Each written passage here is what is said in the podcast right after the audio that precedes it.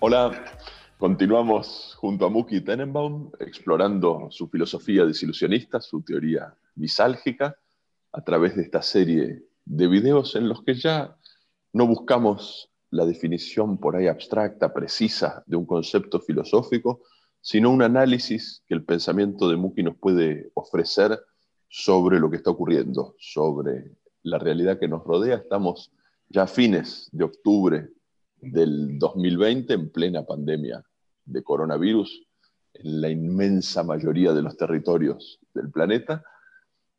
Y empezamos la semana pasada a hablar de la desilusión respecto de una de las ilusiones típicas de nuestra sociedad, que es el Estado Nacional. Y vamos a volver sobre este tema. Vamos a seguir, tal vez desde otro punto de vista, pero vamos a seguir pensando con Muki qué ocurre a medida que mucha y mucha y mucha gente en distintos lugares del mundo pierde la ilusión del Estado. Bueno, la semana pasada hablamos eh, el- del- Banco Central como el cuarto poder. Eh, Lo que contaba básicamente es que la democracia no está equipada para luchar contra el virus, claramente. ¿Por qué? Porque hay poderes, la división de poderes que se hizo justamente para que no haya un gobierno autoritario, eh, donde hay un poder judicial, un poder legislativo y un poder ejecutivo, eh, y que básicamente estaban peleándose entre ellos. Cada vez que había que tomar una decisión llevaba un tiempo impensable y por supuesto seguía creciendo la pandemia. Eh, eh, yo lo llamé los tres chiflados, es decir, parecían uno, uno metiéndose en los pies del otro, ¿no? Eh, quizás es un poco más Chaplin, ¿no?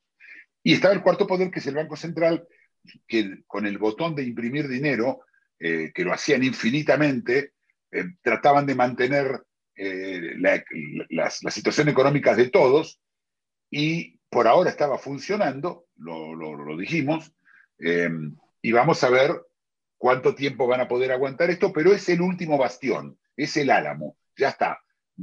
Si se cae el- este bastión, nos vamos a encontrar con un problema de la desaparición o la, o, o- como se diría en inglés, de fade away, no sé cómo se dice en castellano, la, la, la- la- que se, se va, a- se, se va, va a desaparecer.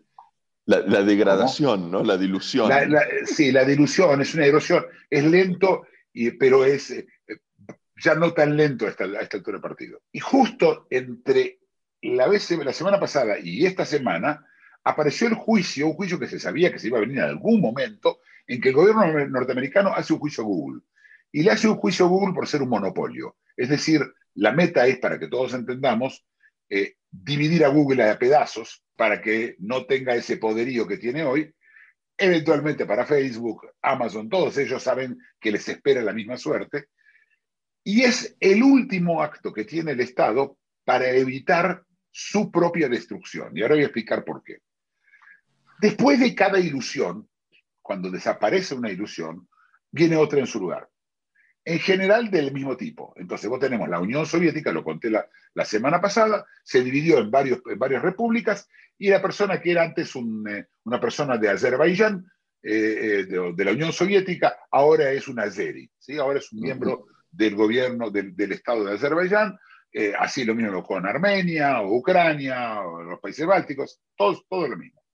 Yugoslavia pasó lo mismo, ¿sí? Serbia, Croacia, Eslovenia, Montenegro, Macedonia, eh, eh, todos, todos, y Eslovenia, todos esos países de Croacia, todos ellos eh, formaban un, una Yugoslavia que luego se desmiembra. Checoslovaquia, un país que llegó a ser el poder, el- tenía, tenía el ejército más poderoso de Europa, más que el alemán. Se terminó dividiendo en, en República Checa, en Chequia, como se llaman ahora, y Eslovaquia. Hay muchos casos, y, y podemos irnos más atrás, por supuesto, hasta, hasta llegar incluso a, a imperios que, que desaparecieron. Pero a mí me interesa algo que me parece que es un fenómeno que tiene que ver con la Edad Media. la, la Edad Media, ¿sí? No, no me refiero a 40 años, me refiero a la Edad Media, esa anterior a la Edad Moderna y después de la caída del Imperio Romano. En, en esa Edad Media, ¿qué ocurría? Los estados no tenían mucha fuerza. Eran, en general eran estados en papel nada más. ¿sí? Eh, ninguno tenía poder, todo el poder era local, era localizado. Entonces, la ciudad de Carcassonne era una ciudad independiente, como era la ciudad de Toledo, como y, y, esa, esa forma de armar países que, por ejemplo, en España termina con el casamiento de la reina de Castilla y, y el rey de Aragón, eh, en armar un solo Estado, es el, el, el sistema que se, se, iban aglomerando. Pero durante mucho tiempo, esa división eh, era, es decir, la, identificación era, la identificación era con una, con una ciudad, con un, o con un condado, con un conde, eh, con, con, una persona local. Y luego, eh, pero por encima de ellos había un poder grande, que era la iglesia. Estamos hablando Europa, ¿sí? Yo, por supuesto, puedo hablar de la Edad Media en China, no, no nos interesa en este momento, y la Edad Media en América, que todavía no habían inventado la rueda, la pobre gente, así que seguro no tenía nada. Eh, pero en, en, Europa estaban así. Tenemos la iglesia, y la iglesia era un poder arriba, y era una ilusión, ¿sí? La ilusión, la ilusión que era de, a la vez religiosa y, y, política, era las dos cosas en algún lugar. Era el, el, el ¿Cuándo, ¿Cuándo, termina esto? Esto termina, de hecho hay, tres fechas de, de, de, del final de la Edad Media, pero uno de ellos es la aparición del protestantismo, de la protesta. Cuando aparece Lutero con la protesta, empieza a romperse la iglesia. Cuando empieza a romperse la iglesia, empieza a subir los otros poderes y se van, se fueron eh, eh, arreglando. Pero yo creo que estamos yendo a la Edad Media, hacia una Edad Media, por lo que acabo de contar de Google, y enseguida voy a contar, voy a ser más específico, pero además porque ya antes del COVID empezó a aparecer una situación en la cual la libertad de expresión empezó a perder terreno. Y ya no se podía ofender a la gente y esto no es ofensivo. Y en casi todos los países, fuera de los Estados Unidos, quizás Canadá también, en todos los países empezó a limitarse la expresión. Entonces en Argentina, por ejemplo, no se podía decir en la cancha a alguien mogólico.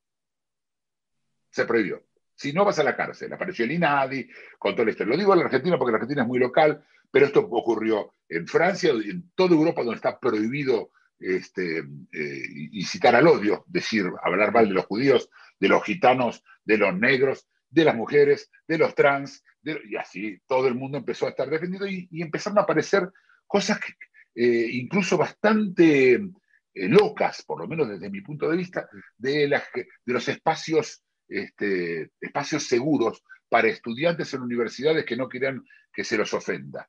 ¿sí? Entonces, ahí no se podía decir cualquier cosa.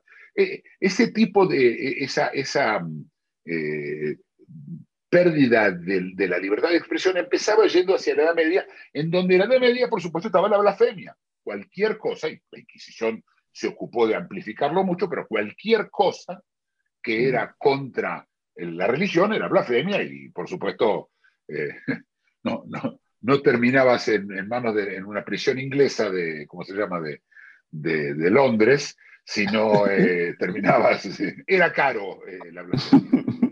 Y resulta que, yo les recuerdo a todos que tenemos, nosotros tenemos redes sociales, Facebook, usemos Facebook, Twitter, Facebook. Y Facebook y Twitter al principio no, vos podías decir lo que querías y ninguno te cerraba ninguna cuenta, era muy raro que hagan algo a menos que vos estés haciéndole daño a una persona específica. ¿sí? Llamar a matar a alguien, ¿sí? pero llamar a, que los judíos son, eh, deben ser, este, o los negros reesclavizados, está perfectamente. Y de a poco esto empezó a desaparecer. Es decir, empezó, eh, empezó a Facebook a convertirse el policía de lo que se dice, y, y Twitter. Ahora, esto no es un tema menor. Facebook no es un lugar donde uno se puede expresar. Facebook es el único lugar donde puedes expresar y te van a escuchar, porque vos te puedes parar en la, en la vereda de tu casa y gritar cosas y te van a escuchar cinco personas. ¿sí? Es decir, si yo te calmaron una manifestación, toda la idea de Facebook era que uno podía decir lo que quería. Y resulta que hoy, un señor llamado Zuckerberg y otro señor llamado Dorsey son los que deciden qué podés decir y qué no podés decir. Un ejemplo que dieron ahora, por ejemplo, es, está prohibido negar el holocausto. Pero no solo eso, se metieron con el tema del COVID. Está prohibido contar este, teorías que no son, no son aprobadas científicamente. Y entonces hasta Trump le cerraron la cuenta. ¿sí? Es decir, yo, yo, yo, quiero eh, decir qué es lo que pasa. Es decir, estamos yendo en una situación en la cual, miren cómo se empieza a aparecer Facebook, Google, eh, Twitter, a una iglesia. Existe en todo el mundo, controlan lo que se dicen, deciden ellos mismos qué es blasfemia y qué no es. Y estamos en. Y, si no te cierran la puerta, es decir, básicamente eh, eh, se, llama la excomunión, ¿sí? La, eh, finalmente se excomulgaban, si eras un católico y si eras un judío te daban, te, te mandaban lo que se llama un jerem o un, o una, un boicot. ¿sí? No nadie podía hablar con vos, nadie podía negociar con vos, etc. ¿Sí? Todas las religiones, la musulmana, además te cortaba la cabeza. Es decir, eh, no, no, no, los cristianos también y los judíos porque no podían, porque simplemente eran, eh, estaban de visita, ¿sí? no, no, no, tenían poder en ningún lado, no podían cortar cabezas. Eh, ya, ya, desde la época de Jesús que no tenían, ya no podían hacer nada de ellos. Entonces, ¿por qué digo? Entonces digo, ¿estamos yendo hacia una edad media? A, ver, Florencio, ¿qué opinas de lo que estoy diciendo? Porque yo estoy hablando, estoy hablando hace rato. no, muy interesante. Veo el foco de esta analogía si vamos a una situación de pequeños poderes municipales que serían análogos a los viejos feudos y poderes globales de estas corporaciones tecnológicas que serían análogos a las antiguas religiones, y en el medio el Estado-Nación empieza a disolverse, empieza a perder el prestigio que tuvo. Que es cierto lo que vos contabas, tal vez fue un paréntesis. Si podemos recordar tiempos en los cuales Francia, si podemos recordar tiempos en los cuales Inglaterra no eran ilusiones que merecieran demasiado crédito, la fe estaba depositada a nivel del señor feudal local o de la iglesia global, podemos pensar perfectamente un mundo en el cual pierdan. Lo que yo te quería preguntar en relación a algo que dijiste al principio es, indudablemente el Estado-nación democrático como ilusión tiene enormes dificultades para lidiar con los problemas que estamos enfrentando. Vos abriste esta posibilidad de su sustitución por poderes locales y por corporaciones globales pero me parece que dejaste también otra vía de análisis, que es la posibilidad de que se sustituya no el Estado Nacional como tal, sino el Estado Nacional democrático, con sus tiempos, con sus ritmos, a favor de los estados autoritarios o semiautoritarios que hoy vemos en Asia y que en algunos casos están respondiendo mucho más eficazmente hasta ahora a la pandemia. Yo lo que te quería preguntar es por la posibilidad de este doble escenario. Desaparición del Estado-Nación como ilusión prevalente o sustitución del Estado-Nación democrático por un Estado-Nación autoritario. Son ilusiones todos, tanto el democrático como el autoritario. como el municipal. claro, como el municipal. La diferencia es esta.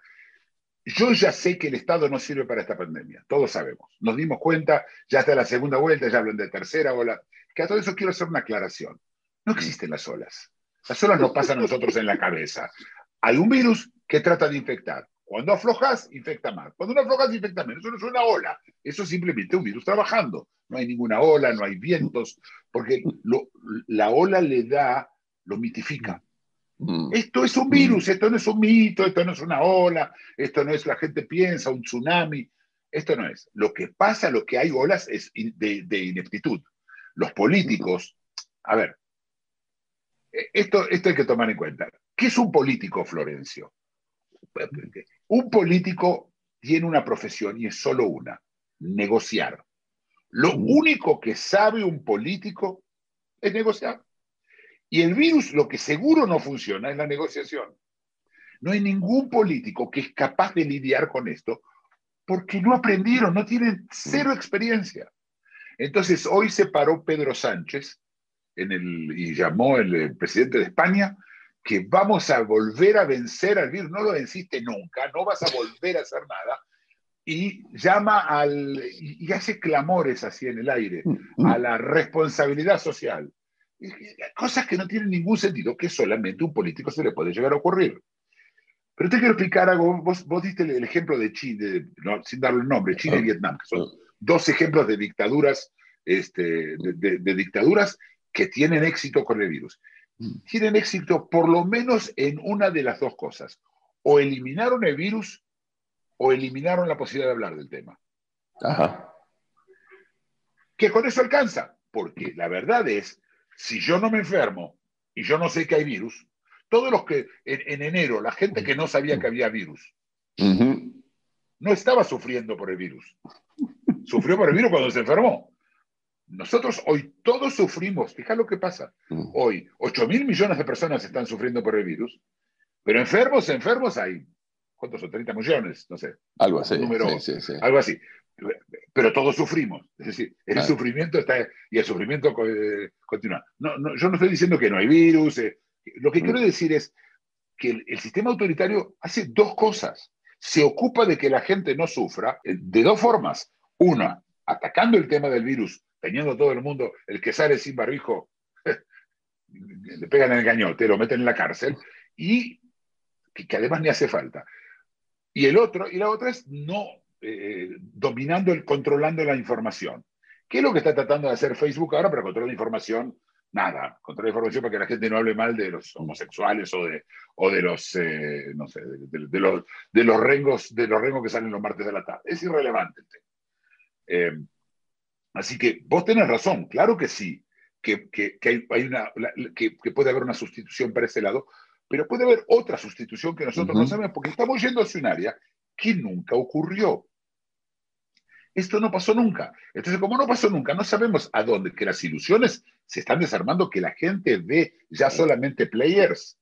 Cuando alguien ve a Pedro Sánchez, no ve al presidente de España, Florencia. Mm, mm. Él está viendo un señor con un sándwich. ¿Qué es lo que es? Lo que está pasando es que se desnuda la gente de lo que son.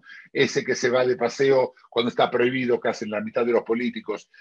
todas esas cosas que son claramente de gente que está acostumbrada a negociar no tiene idea de qué se hace ahora. Y están destruyendo, finalmente, o la están desnudando la ilusión. Sí, la pregunta que te quiero hacer, me parece que es inescapable a esta altura, es si podemos vivir sin ilusiones. Si hay manera, yo entiendo, esta se desarma. ¿Es necesario, es indispensable que se arme otra en su lugar? Mira, ¿Te acuerdas cuando hablamos de sufrimientos? Yo mostré una caja de tissues. Y yo digo que los sufrimientos son como una caja de tissues. ¿sí? Está esa película que el señor dice que la, vida es como una caja de bombones. No hay ninguna caja de ningún bombón, es una caja de tissues, además sirve para las lágrimas. Y vos sacás un tissue, un, sufrimiento viene enseguida el próximo, y el próximo, y el próximo. Con las ilusiones pasa igual. Cuando se va una ilusión, tiene que venir otra. ¿Pero por qué? Porque si no, yo no puedo sonambulear. Si yo de ese lado, si yo no puedo ignorar todas las cosas que tengo que ignorar, porque es lo que te da una ilusión. La ilusión te permite ignorar, ignorar el hecho de que alguien puede venir con un revólver y pegarme un tiro, ignorarme el hecho de que alguien se suba a la vereda con el auto y me pise, ignorar, ignorar el, hecho de que mañana me den un billete y no, y no sea real, y, así, ¿no? Ignorar que yo vaya a un, restaurante y que no me envenenen. Ese tipo de cosas que uno tiene outsourcing, que hace outsourcing mm. al Estado, lo que te permite es ignorar, es, la libertad de ignorar. Esa libertad de ignorar, si no hay ilusiones, no la tenés, es imposible. El bicho no puede, el bicho me refiero al ser humano, no puede, no puede y no puede estar sin sonambular, no puede. Ya lo vimos. Cada vez que le pedís cosas, se vuelve loco. Ahora está, cada vez que le decís que tienen que, que cambien las reglas, se vuelve loco. Yo cuando ando con un barbijo, ¿sí? y salgo con el barbijo, y, me dicen, andaba en la calle con el barbijo, una, uno de los motivos que me dice que yo me saca, que yo salga con, el, con la máscara a la calle, es para que no me olvide después, cuando entro a un lugar cerrado, de ponérmela. Porque afuera claramente hay poco... Pero no solo eso. Cuando los demás andan con barbijos, yo los puedo, puedo ignorarlos. Ya no son un peligro para mí. Es decir, si tienen cubierto acá, no son. Si tienen cubierto acá, ya... Hoy fui a, Hoy fui a comer a un, restaurante acá en Francia. Cuento una, una pequeña anécdota local. Fui a comer a un restaurante y en el restaurante este, es, ahora es obligatorio que te tomen tu nombre, tu dirección y tu teléfono por si hay alguna persona que estaba ahí. Por supuesto, yo comía afuera, ¿sí? Eh, y la persona que me viene a exigir que me dé el nombre y me, me explicaba tenía el barbijo acá. Es decir, esa persona que venía a decirme, estoy, a la gente quiere sonambulear, ah. ¿entendés? Y no puede.